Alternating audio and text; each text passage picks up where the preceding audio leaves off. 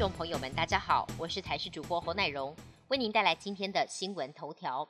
昨天公布的染疫死亡个案当中，其中一名四十多岁女性曾经接种过三剂疫苗，而且没有慢性病史，却在睡梦中昏迷，送医后确诊，CT 值二十一点四，让人担心无慢性病史，正值中壮年，而且完整接种疫苗，为何还会猝死？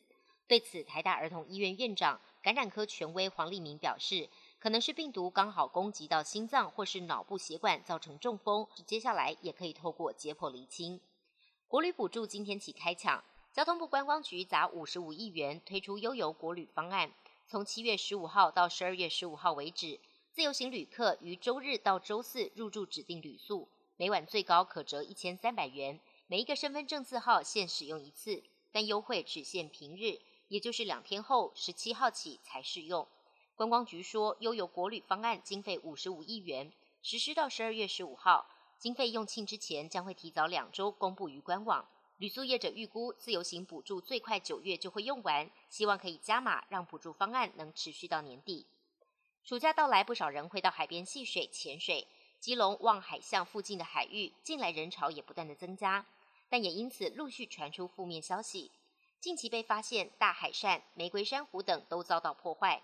初判可能是被蛙鞋踢到，或是被自由潜水者在水中漂的不固定锚砸到，这些画面都相当令人痛心。海科馆呼吁民众在进行水下活动时，要留意周遭珊瑚及海底生物，避免伤害了海底生态。外电消息部分，日向岸田文雄十四号晚间正式宣布，有鉴于前首相安倍晋三执政八年多，在内政及外交上均有卓越的贡献，今年秋天将替他举行国葬。表达对安倍的高度尊崇，而安倍也将成为继前日向吉田茂一九六七年逝世后第二位举行国葬的前首相。安倍过世后，全球近两百五十九个国家、地区和机关发送的吊唁超过了一千七百份，显示他不论在日本国内或国外都受到众人的拥戴。现在日本决定替他举行国葬，届时将有各国、地区跟机关的领袖参加。斯里兰卡政局动荡，跟群众暴乱很多天了。连总统都落跑出国搞失踪。十四号晚间确定拉贾帕克萨出逃飞抵新加坡，并发出电邮递出辞呈。